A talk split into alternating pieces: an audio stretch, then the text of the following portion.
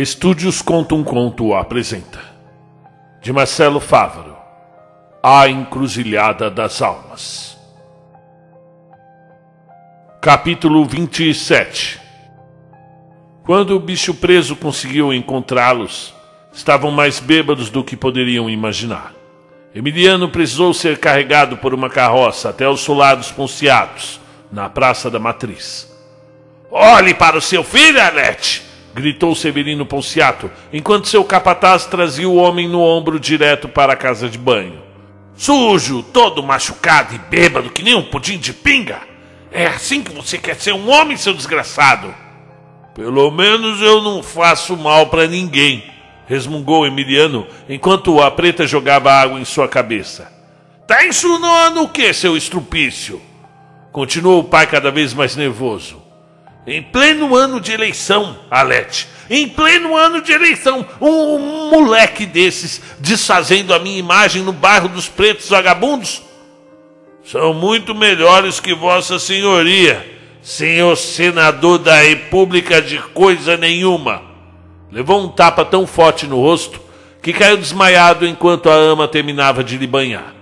Nos dias seguintes, a epidemia de dança ganhou mais volume e uma multidão de pelo menos cem pessoas dançava em frente à igreja, numa disposição assustadora. O prefeito estava a ponto de decretar calamidade pública quando recebeu o doutor Aristóteles Matias, vindo da estância onde havia estudado o caso. Eu ainda. Bom, ainda não há um consenso quanto à natureza dessa doença, prefeito, comentou o médico ao entrar no gabinete de Cipriano Cátria Neto. Ah, mas é preciso pedir ajuda ao Estado, isso sim. Sozinhos não vamos conseguir. E o que essas pessoas têm? Ganil preocupado enquanto se deixava cair na poltrona. Ah, podem ser espasmos causados por alguma doença neural ou até mesmo uma histeria coletiva. E de onde o senhor tirou isso? Ah, na verdade, houve outros casos. O, o mais conhecido foi em Estrasburgo, na França, em 1518. E tem cura? É, como curar alguém se não sabemos do que ela sofre? Disse o doutor. É, devemos pedir ajuda ao governo. Essas pessoas precisam ser hospitalizadas imediatamente. É, ninguém vai pedir a ajuda de ninguém, disse o senador Severino Ponciato, invadindo a sala do prefeito. Mas, senhor senador, as pessoas estão morrendo, não podemos ficar olhando. E quem está morrendo? questionou o senador. Até o momento foi a menina Carmen, é nosso primeiro caso. É, seu pai também não suportou os dias sem descanso. É, e mais duas pessoas. E não me importa quantos morreram. Esse ano é de eleição. Eu tenho que disputar com um fazendeiro desgraçado lá da Bela Vista dos Pinhais. Não posso deixar que um escândalo na minha cidade vá a público numa hora dessas.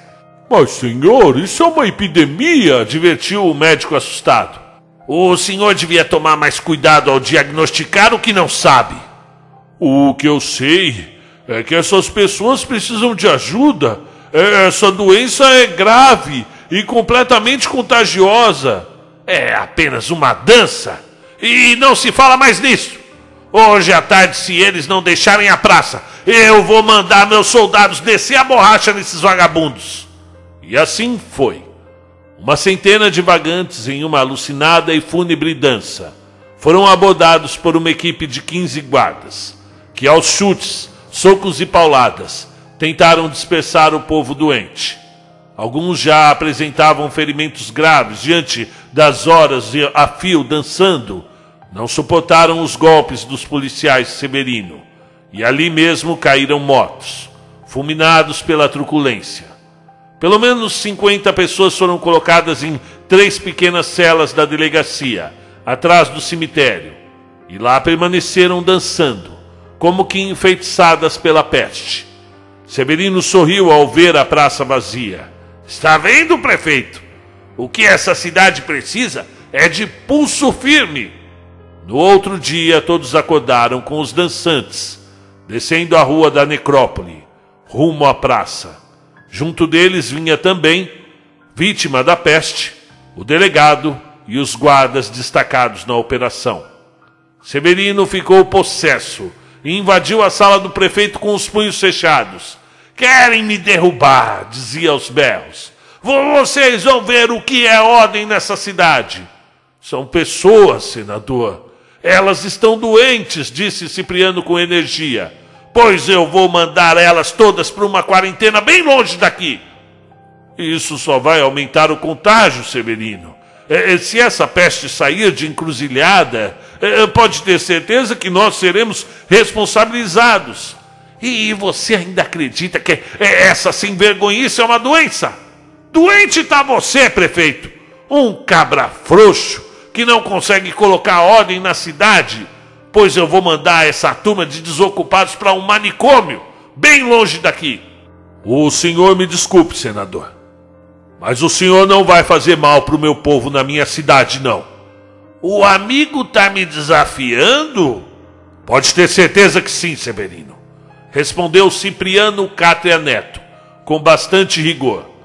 Pois, em respeito à boa convivência que nossas famílias tiveram nesses 150 anos, vou te dar uma chance de deixar a cidade até o pôr do sol.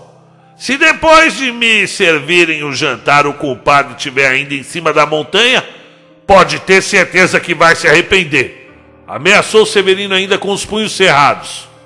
Acho que o senhor esqueceu que está falando com um cátria lembrou Cipriano. E o compadre sabe bem quem é Severino Ponciato, não sabe? No meu povo o senhor não encosta a mão. Antes ainda de servirem o jantar, Cipriano Cátria Neto, o prefeito, jazia preso na cela 2, com vistas para o cemitério.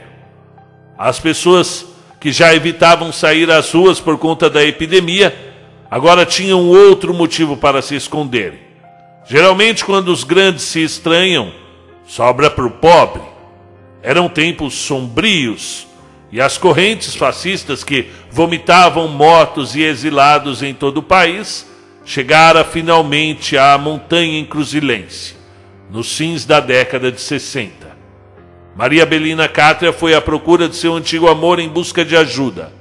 Encontrou-o sozinho, voltando da casa de Pierre Perrault ao ver que possivelmente estava sendo seguida, fez sinal para que o amigo fosse subindo com ela até o farol. Lá chegando, expôs a dramática situação, detalhando as agressões que seu pai sofrera quando três guardas do exército invadiram sua casa em busca do seu pai. Eles são perigosos. E você precisa me ajudar, Emiliano, soluçava a garota buscando apoio nos braços do amigo. Eu não imaginava que havia chegado a esse ponto.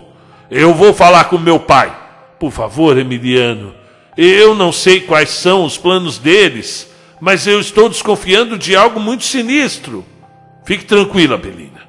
Disse o filho do senador, beijando-lhe as mãos. Ninguém vai encostar novamente no teu pai. Quanto ao Severino, deixa ele comigo. As ruas estavam sitiadas pelo destacamento primeiro de Encruzilhada das Almas formado de forma extraordinária pelo novo, porém antigo comandante da cidade, Severino Ponciato. Poderia assumir o vice-prefeito, o médico Aristóteles Matias. Entretanto, este andava com a casa vigiada desde a tarde anterior. Na manhã seguinte, com mais três mortes confirmadas, retiraram o doutor de sua casa e o levaram de jipe ao gabinete do prefeito. Severino, ocupando interinamente a cadeira, recebeu-o com um semblante preocupado. As pessoas estão com medo, senador. Medo de quê? Não está ocorrendo nada. Nadinha. Tudo na mais perfeita paz. Logo mais não teremos mais espaço no cemitério, senhor, disse o médico tirando seus óculos. Essa terra tem muito precipício bom para lançar indigente. Só te chamei aqui mesmo porque eu quero que assine esses atestados de óbito dessa semana pode colocar tudo em fato. A maioria morreu disso. Enquanto dançava, mas morreu de infarto. Mas tem uns dois aí que foi derrame cerebral mesmo. O senhor não pode. Não podemos fazer isso, senhor. É o nosso povo, é a nossa terra. Pois é por isso mesmo que não existe nenhuma epidemia de dança nessa cidade, bufou Severino. O povo de encruzilhada está com medo de voltar às ruas. Eu quero que o senhor vá agora mesmo do outro lado da praça, nos dois jornais da cidade. E pode afirmar que tudo não passa de uma brincadeira, que não tem doença nenhuma. Seu Severino, eu não posso fazer isso. Vai contra o meu juramento. Pois se não fizer, vai ficar juntinho com o prefeito traidor. Naquela mesma tarde, o único médico da montanha foi preso. Ao saber que desse disparate, os três filhos de Severino foram estar com ele ainda no gabinete. É um ultraje, levantou o tom de voz Monique Ponciato. Modere muito bem esse tom de voz, menina, disse rispidamente o pai. O senhor não pode fazer isso com a cidade, meu pai, Aletou Juliana, a filha mais nova. É eu é que mando. Faça o que for preciso. Até mesmo dar um golpe político? Disse o Emiliano do canto da sala. É isso que você pensa do teu pai? O que eu penso é muito pior, devolveu o homem. É muito bom que o senhor solte logo os dois prisioneiros, para que possam pedir ajuda na cidade grande. Precisamos curar essa multidão que dança aí na praça. Ninguém sai de encruzilhada para pedir ajuda, ordenou Severino Ponciato. E quem tentar fazer, vai tomar bala nos cornos. Isso vale para vocês também. Tem coragem, hein, pai? De enfiar uma bala na cabeça do seu primogênito? Esse é o limite que um Ponciato pode chegar por conta do poder? Quer testar? Sorriu o pai desafiador pois estou indo agora mesmo à delegacia soltar esses homens. E depois vamos para Cruz Verde. Bastou atravessar a praça para Emiliano João Ponciato ser pego pelos braços e levado à cela da cadeia. Aquela mesma que cem anos antes abrigara Nelson Fontes, prisioneiro da guerra de encruzilhada das almas. Coincidentemente, os tempos na montanha eram de morte também. Embora a culpa dessa vez não fosse das armas, e sim de uma doença desconhecida. E mais do que a doença, a ignorância e incompetência de um único homem. Muitos não saíam de suas casas. E Severino, percebendo esse receio coletivo, ordenou que a população viesse assistir a um pronunciamento do senador em frente ao Athletic Club já que a praça matriz estava repleta de dançantes. Ponciato vestiu seu terno e foi falar para o povo, que não apareceu, com medo da praga da dança. Malditos! pensou Severino. No dia seguinte, poucos funcionários apareceram na fazenda para tirar o leite de suas vacas e arar o campo. Foi a gota d'água. Antes das duas da tarde, dois jipes do exército saíram pelas ruas, invadindo as casas, para espancar trabalhadores que se escondiam da peste. Povo besta, repetia. Querem morrer de fome, seus lazarentos? Metade dessa cidade trabalha para mim e estão com medo de uma palhaçada inventada ou não querem trabalhar. Os mandos e desmandos do senador da República continuaram, sob o apoio da polícia do Exército. O prefeito, o médico e Emiliano estavam presos. Pierre Perrault, auxiliado de perto por Gastão Vieira, tentava a todo custo salvar os mais desvalidos, dançando como condenados debaixo da chuva.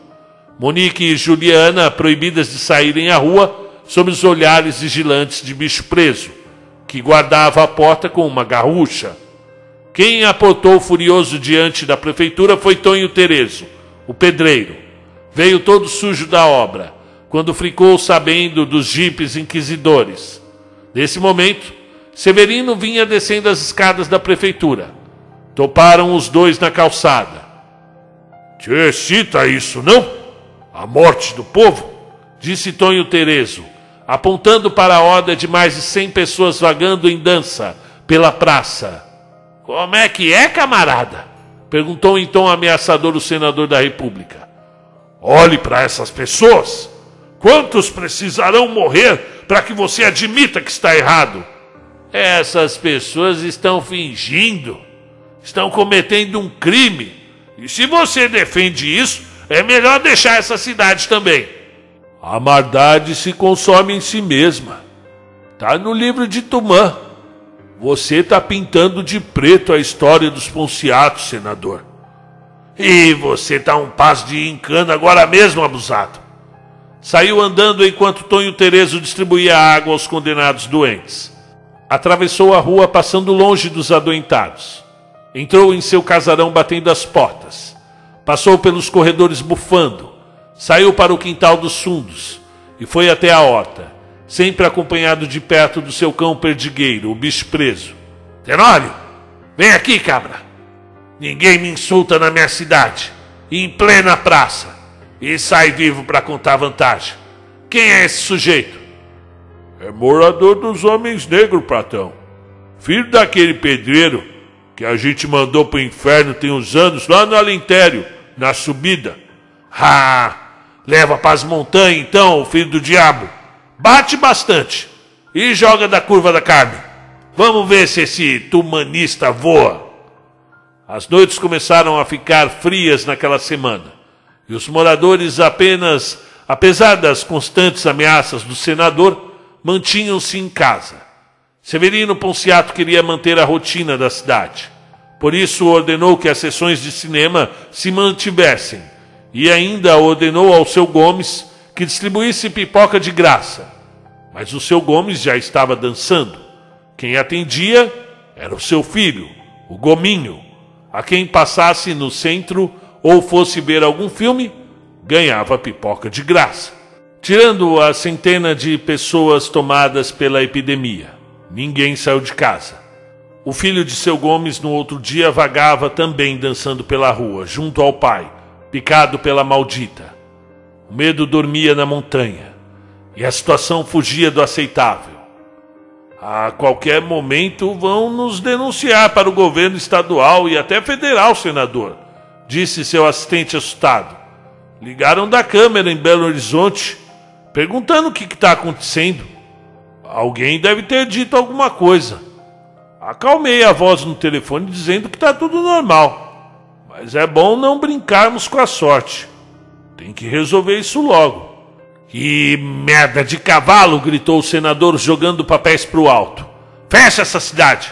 Ninguém entra, ninguém sai. Corta o telefone da prefeitura e do correio. Traz os editores do Encruzilhense e do Diário da Montanha. Vamos ver quem é que deu com a língua dos dentes. Na mesma noite, o casebre de Tonho Terezo fora incendiado. O povo dos homens negros acordou em lágrimas ao perceber as chamas.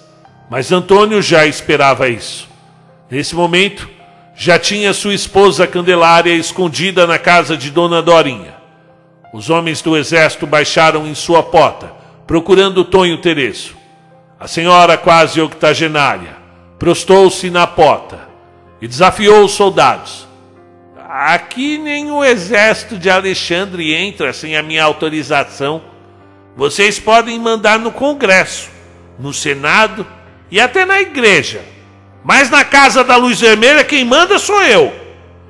Vamos, soldado, reagiu o capitão da missão, que sentiu um calafrio esquisito ao falar com a mulher. A noite continuava obscura e densa. Por volta das duas da manhã, uma névoa espessa baixou, bloqueando a visão dos soldados, à espreita de qualquer movimento fora do comum.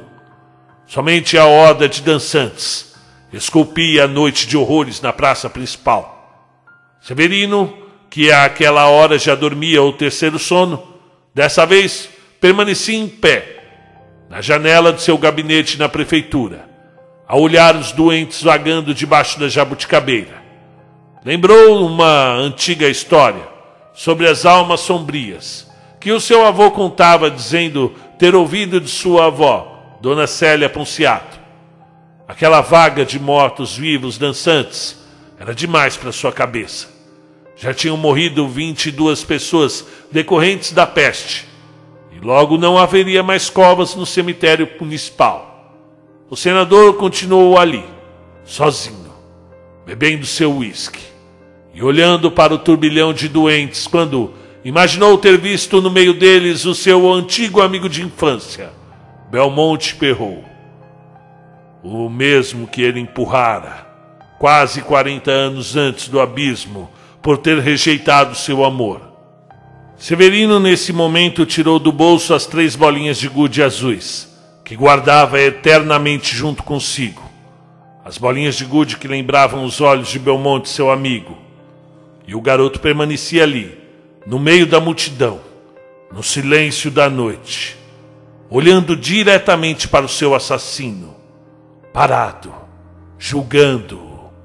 Severino não aguentou e, num átimo, jogou o copo na parede, fazendo-o estilhaçar, derramando bebida pela pintura do escritório. Estava com o psicológico completamente abalado. Viera do Rio de Janeiro assim já. Ninguém imaginava o que passava em sua cabeça. Mesmo antes de saber que sobre a epidemia maldita que assolava sua cidade. Na cidade maravilhosa, ele experimentara novamente a recusa do amor, estilhaçado pelo poder de destruição. Capítulo 28 Chegara à cidade com status e fama de grande negociador. Estimulava a política e o ódio, e se vangloriava por preferir trabalhar em condições extremas, intermediando conflitos, fazendo acordos, perseguindo opositores, sendo o crápula útil para o partido no poder. De seu gabinete no Rio, ele despachava serviços ilícitos para o mundo inteiro. Era uma raposa intocável e se orgulhava de ser assim, forte, poderoso e bem articulado. Durante as noites cariocas em seu apartamento no Botafogo, passava as garotas mais lindas de Copacabana até a Tijuca. A grande maioria enviada por seus padrinhos políticos, interessados em ganhar favores com o senador. Severino Ponciato gostava da luxúria, apesar de sentir pouco prazer com as ninfas que eram levadas ao seu sacrifício. Humilhava as jovens, por odiá-las, por não gostar delas, por não gostar de nenhuma delas Obrigava-as a fazer massagens que duravam horas. Fazia fezes no chão da cozinha, mandando-as limpar. Era um ser humano desprezível e sádico. Não poucas vezes foram obrigadas a se hospitalizarem, após atenderem o frustrado senador, que as machucava com cintos, pedaços de ferro e até choques. Mas tudo iria mudar. Em uma ocasião, de domingo pela manhã na feirinha de arte, que tinha no bairro de Ipanema, quando este, já com sua barriga protuberante, passeava com um chapéu panamá e camisa branca aberta. Eram os tempos da bossa nova e tudo parecia mais lindo no Rio. Uma artista peruana pintava um quadro e um jovem rapaz de shorts curto pousava para ela. Severino se apaixonou no mesmo instante. Aguardou o final da pintura, como um adolescente que espera o seu amor na porta do colégio. Fez questão de comprar o quadro e já encomendou outros dois, com o mesmo modelo. Mas teriam que ser dois nus artísticos. Recomendou. Chamou o modelo de canto. Tá calor, rapaz. Quer tomar alguma coisa? Olha, chefe, se o senhor não vai me levar a mal, eu tenho um compromisso agora à tarde com a minha namorada. Leva a mal, sim. Venha, vai ser rápido, você vai se divertir. Levou-o ao deck do Copacabana Palace, onde tomaram um drink e conversaram. Seu nome era Daniel. Tinha os cabelos enrolados e loiros. Seus olhos verdes pareciam a água do mar, e o seu sorriso era um convite para desejar sempre dias de sol e de praia. Viera para o Rio de Janeiro na tentativa de ser artista, mas conforme o golpe militar se firmava, via seu sonho esvair-se. Já estava pronto para voltar ao Espírito Santo, quando se apaixonou por Gabriela, sua atual namorada. Mas a família dela não iria admitir a filha namorando um sujeito sem eira nem beira, morando no catete. Seus sonhos estavam tão atrasados quanto o aluguel de sua kitnet. E como um rapaz como é que pode um rapaz bonito e jovem como você viver naquele buraco do catete? Estranhou Severino, pedindo o almoço para dois, a ser servido ali mesmo em volta da piscina. Escuta, Daniel, disse segurando o joelho do garoto com a ponta dos dedos. A vida aqui nessa cidade pode ser muito melhor do que isso.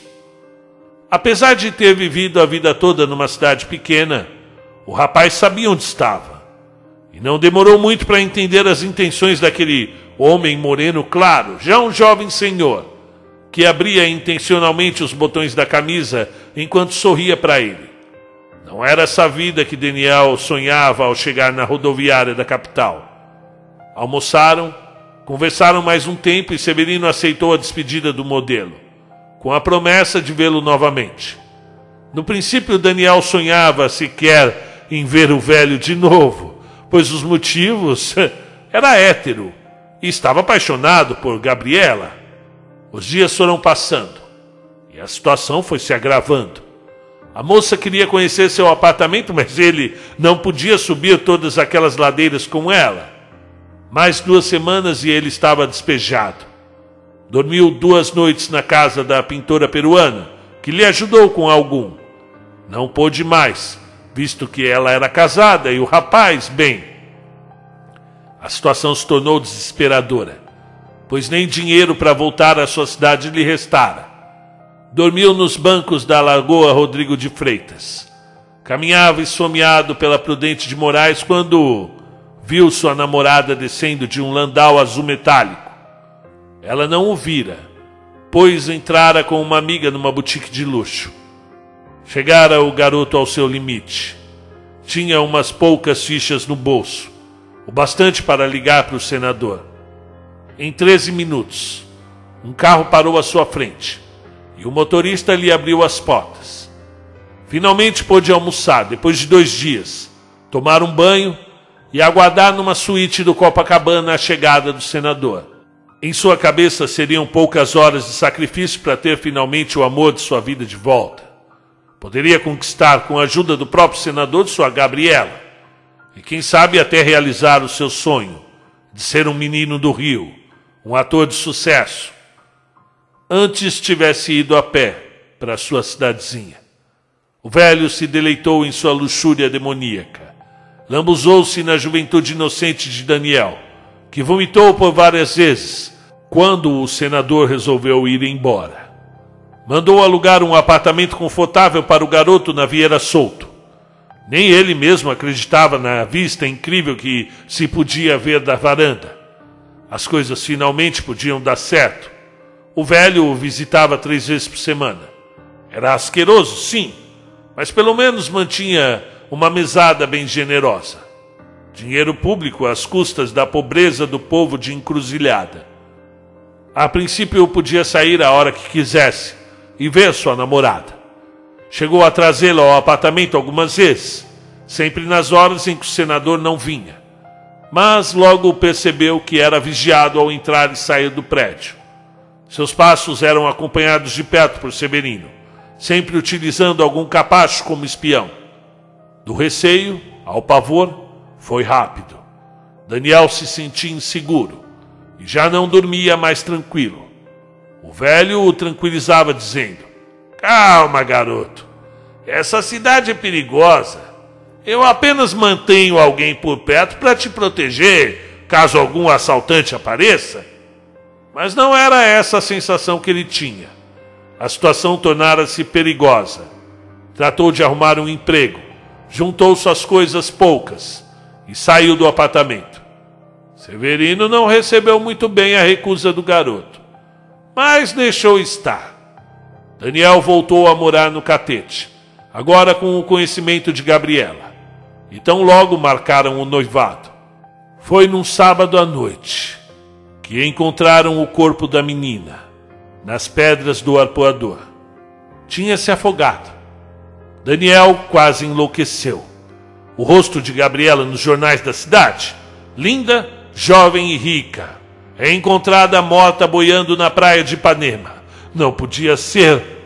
Um senador da República consegue mobilizar uma cidade inteira de informantes, assassinos, traficantes e michês Ninguém conseguia encontrar Daniel.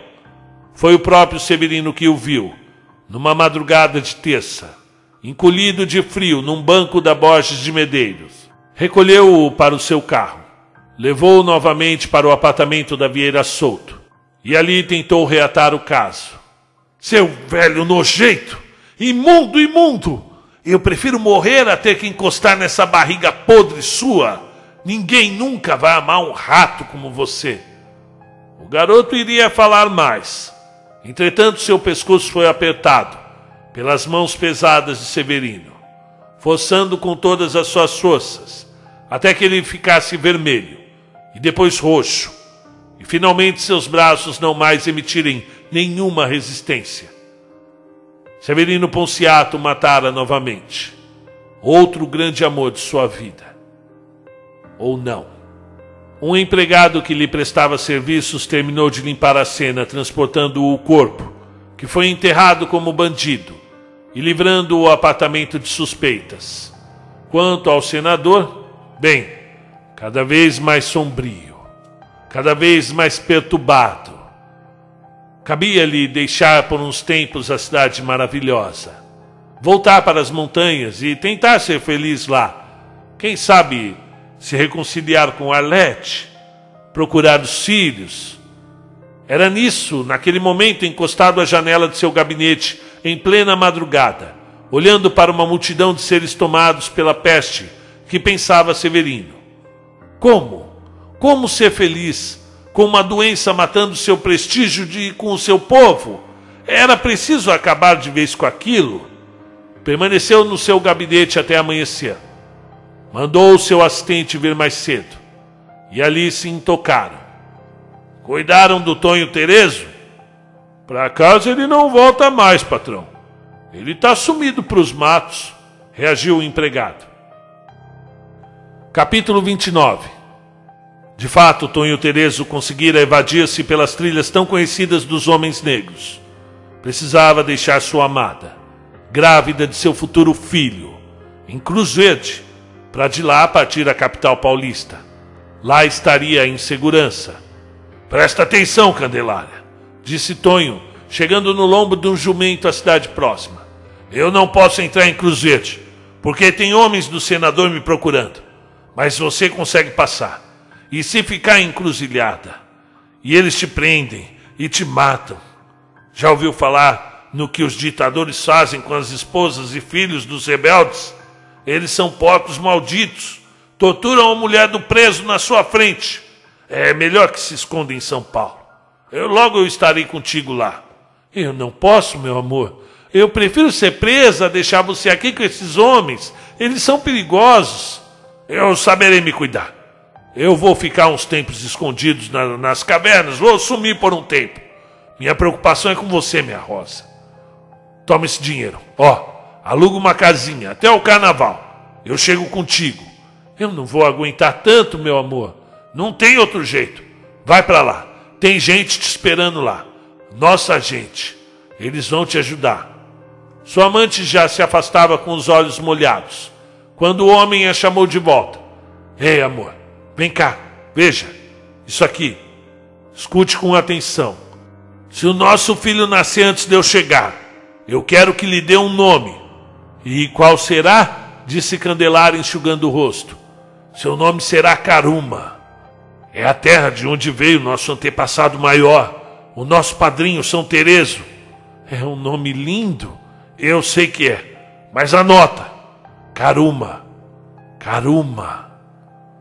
O ônibus interestadual já virava a esquina quando Tonho Terezo, secando suas lágrimas com um, venço, um lenço velho no bolso, disse para si mesmo: Que Tumã me proteja e vamos para a guerra. Já em encruzilhada, a guerra contra os doentes estava declarada. Severino andava de um lado para o outro, pensando em Tonho Terezo. Esse homem não pode estar aqui para ver o que vai acontecer. Ô legado, Chamava assim o novo assistente, usando o nome do antigo, que sumira anos antes no famigerado trem fantasma. Mas, senhor, o que pretende fazer?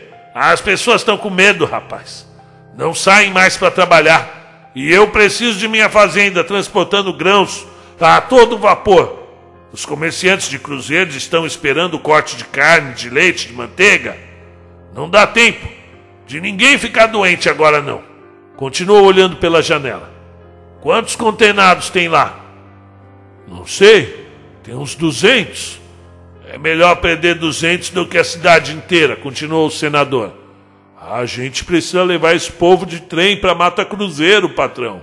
Lá tem a faculdade de medicina. Vão saber cuidar deles. Talvez, Olegário. Talvez. Agora vai. Manda o tenente Monteiro entrar. Sim, senhor. É... Senhor. O que é, Olegário? O meu pai, ele é uma das 200 pessoas, senhor. Pelo amor de Deus, senhor. Pode ficar despreocupado.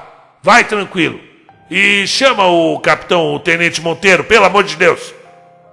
Um pequeno exército de 30 homens começou a se reunir em frente à prefeitura.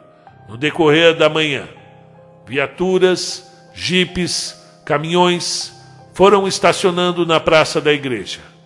O clima era tenso e muitos não mais saíram à rua. Quem tinha parentes dançando tentou trazer o doente para casa, mas era impossível, tão acostumados à oda histérica. Os entes se emaranhavam por entre os vagantes, de modo que retirar qualquer um de lá era humanamente impossível. Ainda antes das nove da manhã, decretaram o toque de recolher. Ninguém deveria sair à rua ou sequer permanecer às janelas. Ninguém mais põe o pé nas calçadas, ordenou Severino. Quem sair, mete bala. Graças aos ocultos caminhos pelas pedras, Pierre e Gastão conseguiram chegar até a casa do prefeito, pela horta, camuflando-se até a janela de Monique, onde conseguiram enfim falar com a irmã de Emiliano. Está acontecendo algo muito esquisito na praça, comentou Pierre em sussurros. Nós sabemos, mas Tenório, o bicho preso, está guardando a casa, a gente não consegue sair. Ah, Juliana, tá bem? perguntou o ansioso Gastão. Tá sim, disse a amiga, chamando a irmã. Oh, graças a Deus, disse o rapaz segurando as mãos da moça, que estranhou a efusividade manifestada pelo jovem, que não via há muito tempo, desde antes de viajar ao convento. Entretanto, ainda assim, Ficou feliz com o modo em que ele segurou suas mãos, certificando-se do seu bem-estar. Precisamos reverter o que estão prestes a fazer, considerou Perrault preocupado. E o que farão com eles? perguntou Monique com a voz trêmula. Eu não sei. Eu vi alguns caminhões na saída da cidade. Acho que vão transportar essas pessoas. E para onde? Eu não sei. Talvez deixem essa gente vagar pela mata longe daqui. Isso é cruel, manifestou Monique, segurando as lágrimas. Precisamos falar com Emiliano. Não dá para atravessar a praça. A cadeia está tomada. É, mesmo assim, precisamos tentar, disse Pierre. Ah, meninas, fiquem aqui em alerta. Se precisarmos, voltamos aqui. Eu acho que eu tive uma ideia.